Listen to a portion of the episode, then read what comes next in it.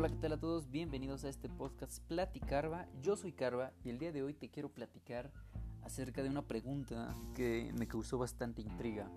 Y esta pregunta se la escuché a Santiago Furcade, un corresponsal de guerra argentino y también periodista deportivo que actualmente labora en Monterrey. Eh, es una persona que admiro mucho. Si puedes checar sus redes sociales, hazlo, Santiago Furcade. Y bueno, la pregunta que él hizo es ¿Qué hubiera pasado?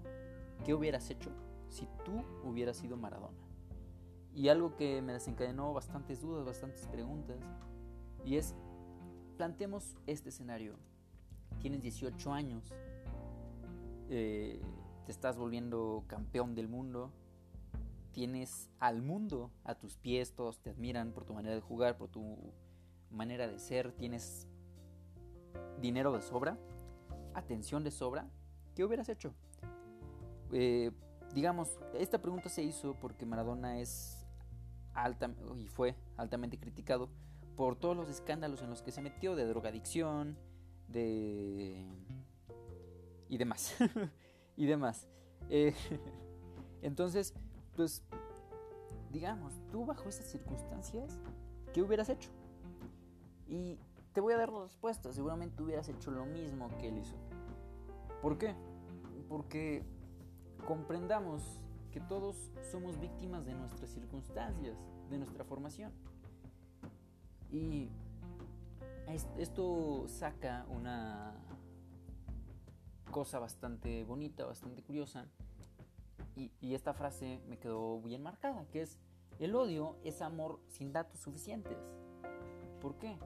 Porque si tú llegas a entender totalmente las, circunstancias que hicieron que una persona tomara cierta decisión o sea de cierta forma, entonces entendiéndolo, siendo 100% empático, conociendo cuáles son las circunstancias por las cuales está actuando de cierta forma, no puedes odiarlo. O sea, lo único que puedes hacer es amarlo, totalmente.